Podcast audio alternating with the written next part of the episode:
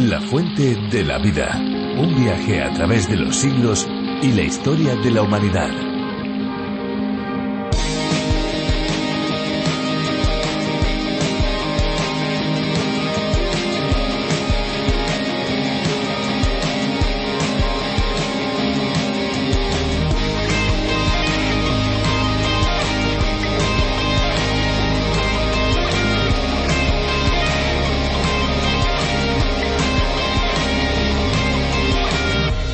Los elementos que forman la composición del agua de los océanos se pueden dividir en cationes y básicamente son el sodio, calcio y manganeso y aniones, entre otros cloruros y sulfuros. Estos últimos, los aniones, han llegado al agua procedentes de la actividad volcánica, mientras que los primeros, los cationes, proceden de la acción del agua sobre las rocas y la tierra.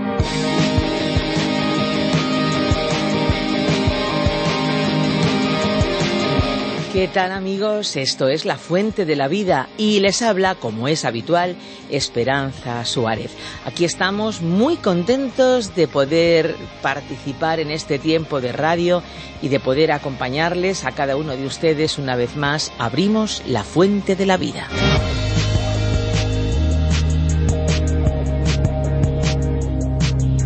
Este sin duda es un tiempo de descubrimiento y es que la Biblia es un libro muy especial. No sé si lo han experimentado ya, pero es que, imagínense, en ella encontramos historia, encontramos poesía, encontramos cartas, crónicas. En otras palabras, la Biblia es una verdadera biblioteca compuesta por diversos libros de todo tipo de estilos. Y claro, yo me paro a pensar, vamos a ver, ¿cómo es una biblioteca? ¿Lo visualizan? Todas esas estanterías llenas de volúmenes, de libros, de escritos, de palabras, de letras, volúmenes y volúmenes de conocimiento impreso en tantas hojas. ¡Ay!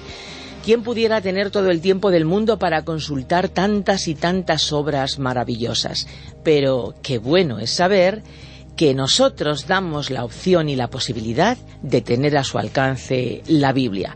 Porque la Biblia es, podríamos decir, más concisa, aunque eso sí, larga, pero la podemos estudiar poco a poco. Y para eso estamos nosotros, para estudiarla en este tiempo de radio juntos. Y es lo que hacemos en esta ocasión, no solo a través de las ondas de radio, sino también con todos aquellos que acompañan los podcasts del programa en lafuentedelavida.com o con las aplicaciones a través de la Biblia y RTM 360.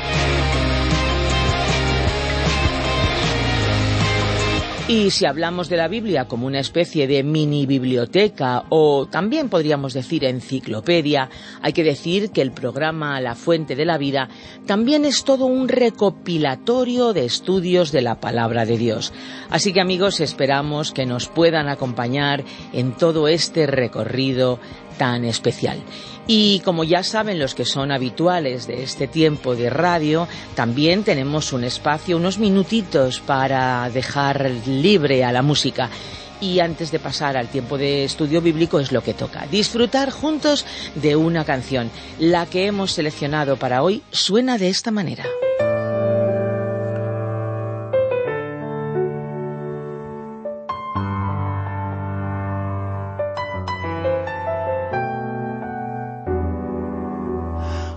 Abro mi mano vacía ya. No me queda más.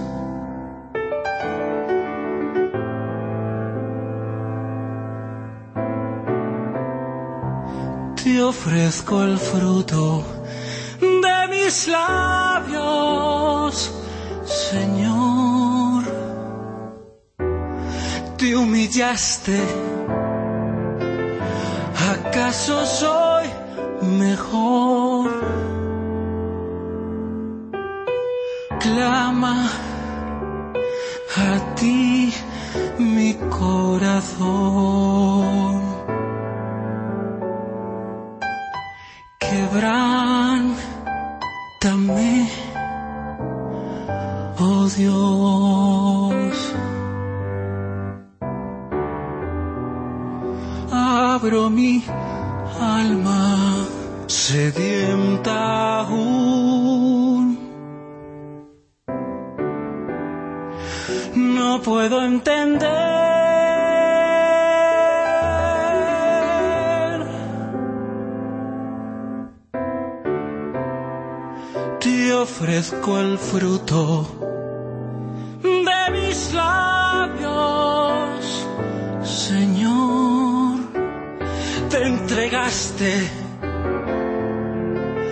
¿Acaso soy mejor? Clama a ti mi corazón. Sé que no sé qué es lo mejor. Que sea lo que tú quieras, Señor.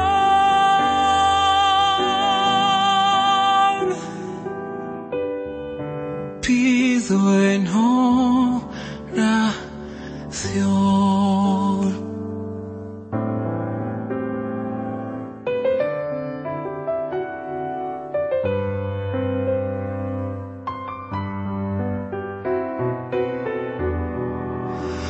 abro mi corazón renovado.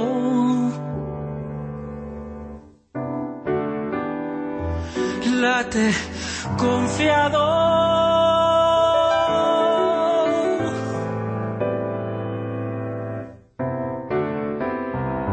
Te ofrezco el fruto de mis labios, Señor obedeciste. ¿Acaso soy mejor? Clama a ti mi corazón. Sé que no sé qué es lo mejor que sea lo que tú quieras.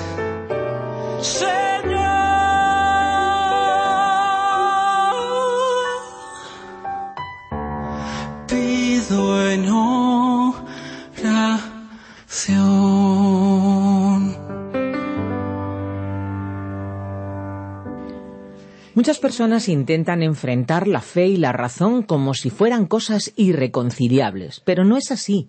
Nuestra fe en Dios es totalmente razonable. El problema es que muchos dicen que tener fe pone en duda su eficacia porque creen que Dios tiene una actuación limitada en la historia, en la naturaleza e incluso en nuestras vidas. Digámoslo de otra manera, algunos ni creen que Dios existe o tiene poder alguno, pero la Biblia nos presenta otra realidad muy distinta, una realidad en la que podemos poner nuestra certeza, esperanza y confianza en un Dios personal, sabiendo que actúa de forma soberana y que es grande y a la vez cercano. Aprendamos más sobre Dios en el capítulo 12 de Zacarías.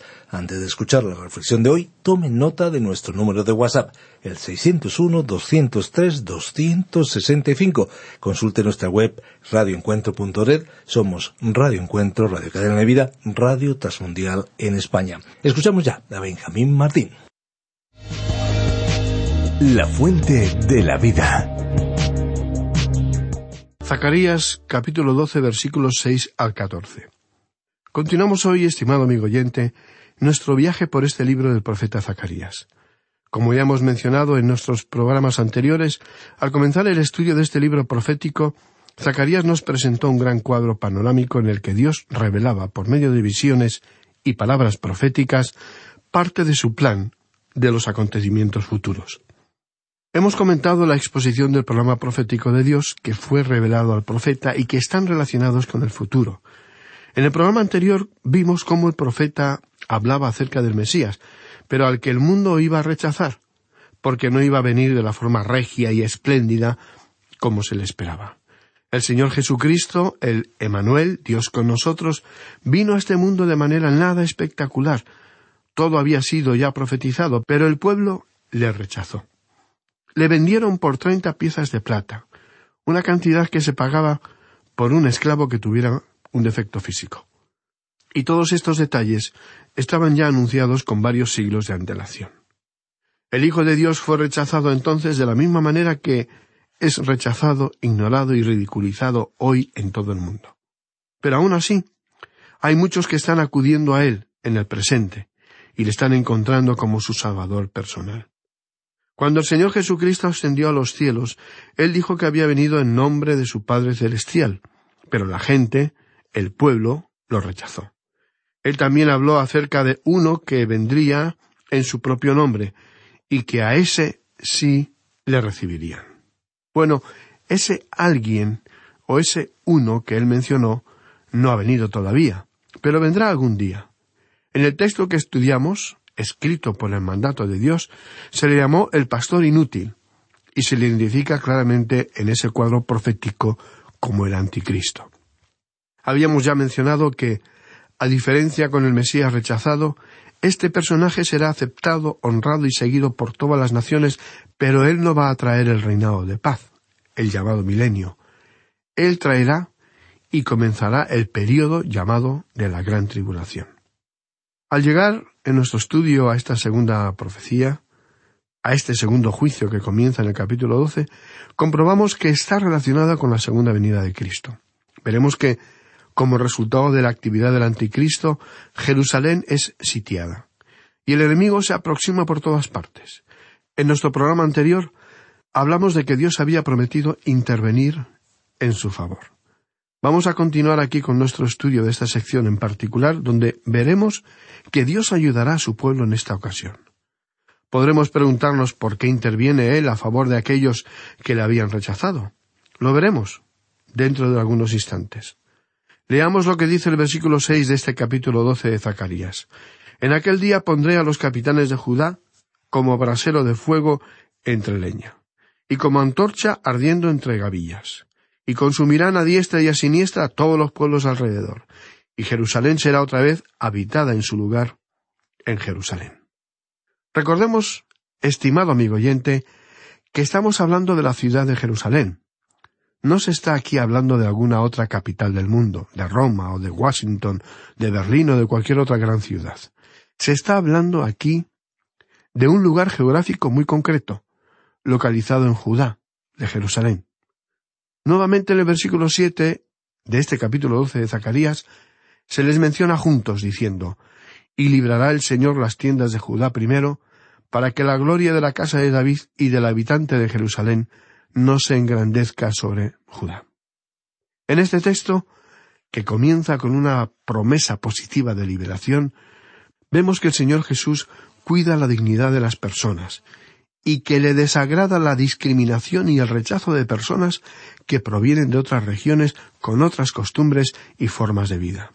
El Señor ya organizó su plan de liberación para prevenir esa tentación natural y tendencia humana de mirar despectivamente a las personas que son distintas a nosotros. Dios sabía que si Él se manifestaba primero a Jerusalén y a la casa de David, entonces ellos mirarían con desprecio y soberbia al resto de los judíos, que eran de su mismo pueblo, pero de otras regiones. Podrían interpretarlo como que eran mejores o favoritos. También el Señor Jesucristo tuvo en cuenta ese sentimiento de superioridad. Podemos recordar que mencionó que los primeros serán los postreros, los últimos, y estos serán los primeros. Es muy probable que, cuando lleguemos al cielo, estimado amigo oyente, nos llevaremos muchas sorpresas. Una de las sorpresas más grandes será encontrar allí a personas que no pensábamos que podían o debían estar allí. Y faltarán otros que, según nuestro criterio, sí deberían acompañarnos allí. Esa seguramente será nuestra primera sorpresa. Después seguramente comprobaremos quiénes fueron las personas que Dios ha reconocido como sus siervos, los que trabajaron fielmente en aquello que Él quería que hicieran, y seguramente también seremos sorprendidos. La expresa mención de que y librará el Señor las tiendas de Judá primero dará algo que pensar a Jerusalén y a la casa de David. Luego, en el versículo ocho del capítulo doce de Zacarías leemos En aquel día el Señor defenderá al morador de Jerusalén. El que entre ellos fuere débil, en aquel tiempo será como David. Y la casa de David como Dios, como el ángel del Señor delante de ellos. Seguramente recordará, estimado amigo oyente, al rey David, quien fue un gran soldado. Él tomó esta nación esparcida y dividida y la unió con gran esfuerzo. David fue un gran administrador, un gran soldado, un gran general. Fue un personaje muy hábil y poseía una gran capacidad estratégica. Con este guerrero en mente, Zacarías profetizó que en aquel día todo hombre, aun el más débil, sería fuerte como lo fue David. Puede asombrarnos la frase de que la casa de David será como Dios, pero la comprenderemos si tenemos conocimiento de un importante dato. Del linaje de David nació siglos más tarde uno que es Dios, Cristo, el Mesías, el Emanuel, Dios con nosotros, el Señor Jesucristo.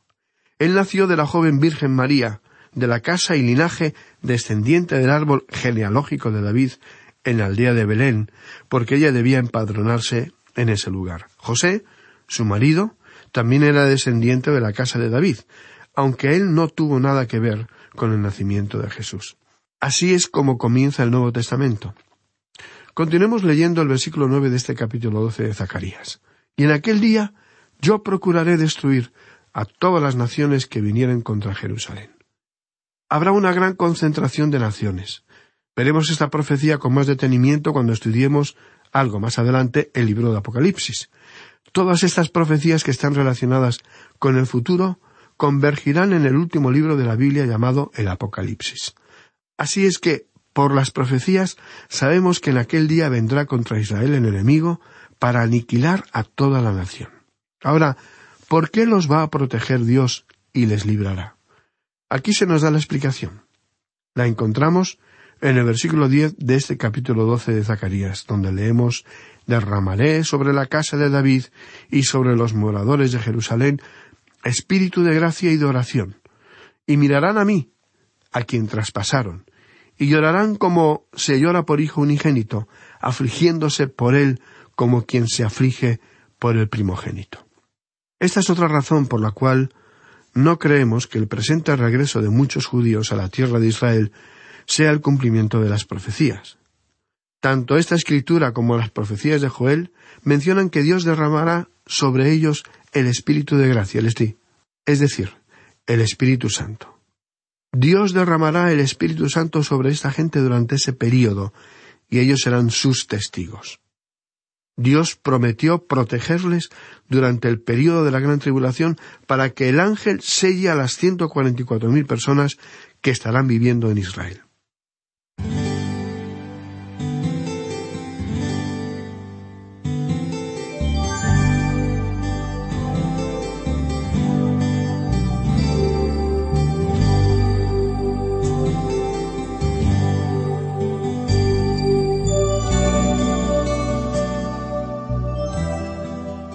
Desde que los habitantes de Israel se constituyeron como nación en 1948, no creemos que tuvo lugar el anunciado derramamiento del Espíritu de Dios sobre el pueblo. Cuando esto ocurra, ellos reconocerán a Cristo como su Salvador, y mirarán a mí, a quien traspasaron, y llorarán como se llora por hijo unigénito, escribió Zacarías en el capítulo diez. Pues bien, ese será el cumplimiento del gran día de la expiación, cuando levantarán sus ojos a Cristo y le reconocerán como su Mesías. El capítulo trece de este libro de Zacarías desarrollará este tema.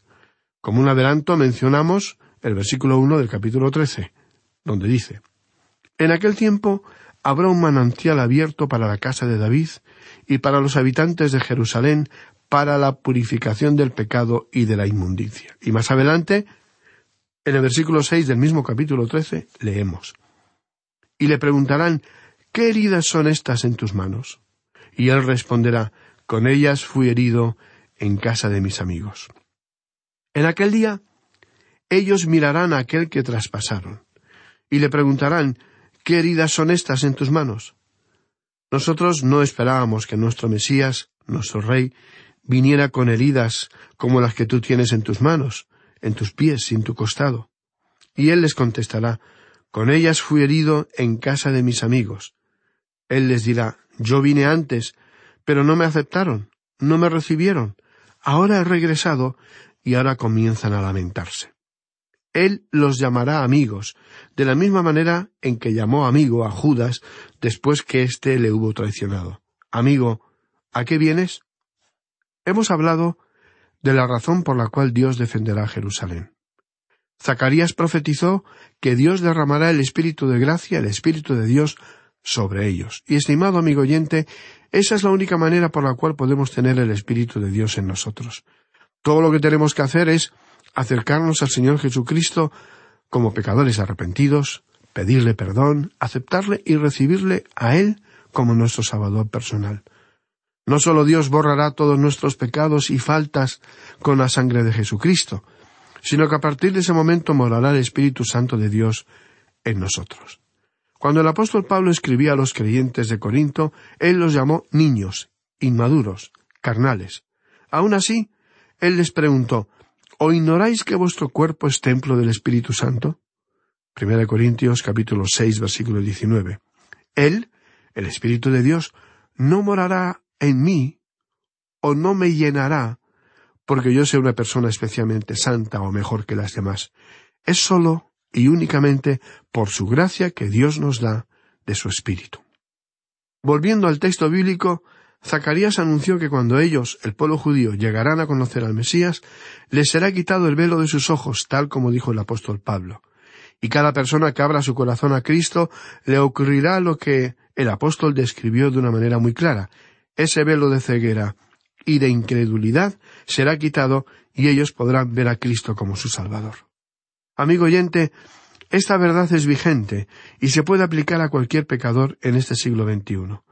Si usted hoy no tiene la certeza de que pasará la eternidad con Dios, no será porque nunca ha escuchado el Evangelio de las Buenas Nuevas.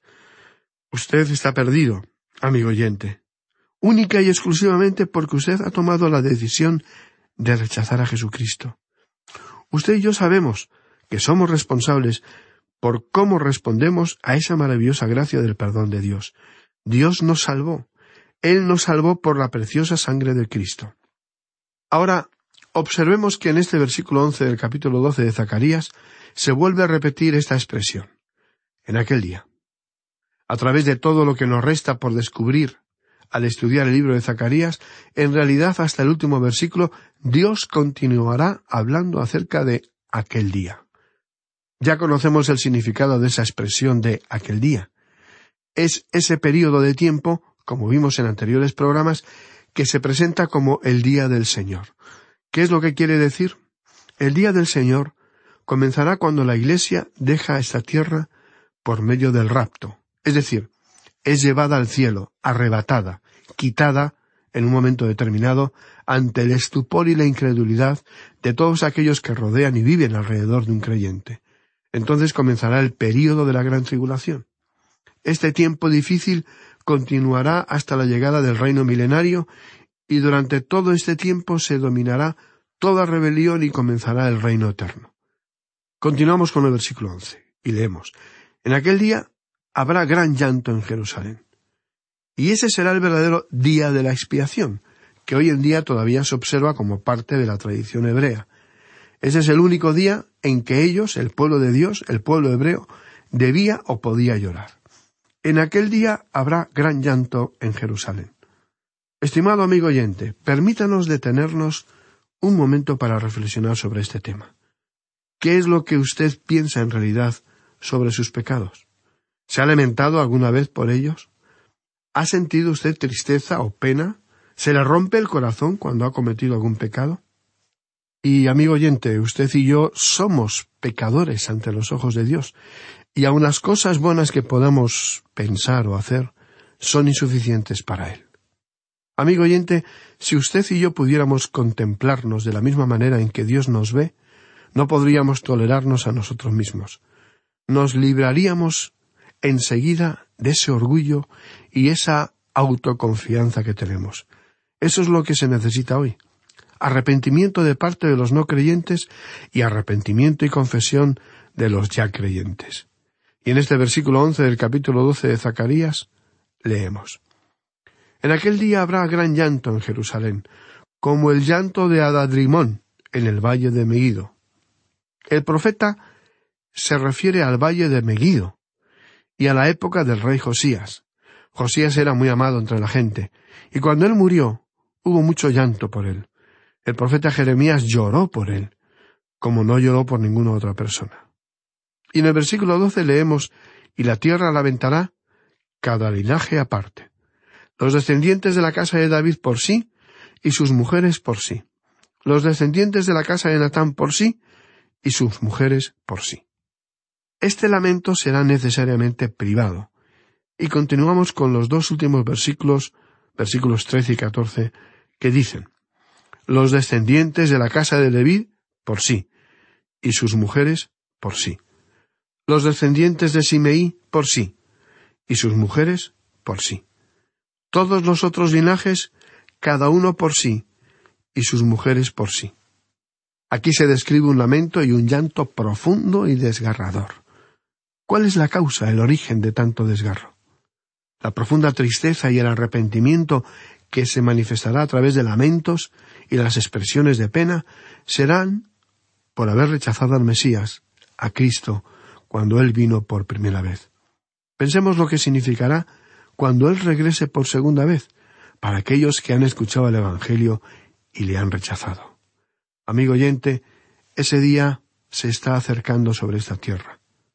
Si oyereis hoy su voz, no endurezcáis vuestros corazones. Abra, amigo oyente, su corazón ahora mismo y reciba a Cristo como su Salvador personal. Su vida nunca más será la misma.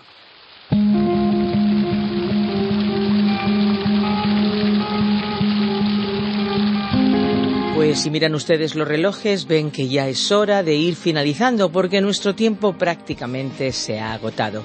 Nuestro deseo es que hayan disfrutado y, por supuesto, aprendido algo nuevo hoy. Si así ha sido, estamos seguros que volverán a estar con nosotros en nuestro próximo programa.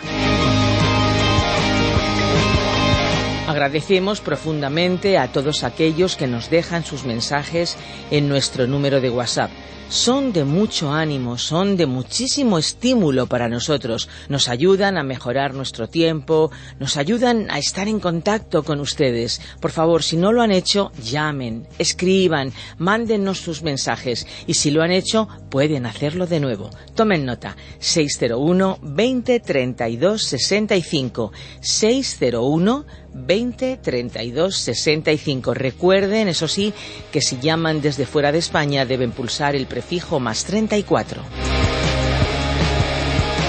Y también tenemos una dirección de correo electrónico. Si lo que prefieren ustedes es enviarnos unas líneas, unas notas, una carta, lo que ustedes quieran a través del correo electrónico, lo pueden hacer. Nuestra dirección es info arroba radioencuentro.net. Info arroba. Y si desean volver a escuchar este espacio o tal vez alguno de los programas anteriores, lo pueden hacer en nuestra web lafuentedelavida.com o bien en la aplicación de la Fuente de la Vida que también se puede encontrar con el nombre de A través de la Biblia. No se olviden, amigos, que si desean obtener el USB con todos los programas de la Fuente de la Vida, pueden solicitarlo no solamente por email en info@radioencuentro.net, también pueden hacerlo llamando a nuestros números de teléfono. El que les decíamos antes se lo recordamos, 601 20 32 65, pero también tenemos un número fijo que es el 91 422 0524 con el prefijo más 34. Y ahora sí, ahora ya, lamentándolo mucho, es el momento de decirles adiós. Y lo hacemos como es habitual con esa frase lema que caracteriza a nuestro espacio, este espacio de la fuente de la vida. Y es que amigos, no olviden que hay una fuente de agua viva que nunca se agota. Beba de ella. Este ha sido un programa de Radio Transmundial producido por Radio Encuentro. Radio Cadena de Vida.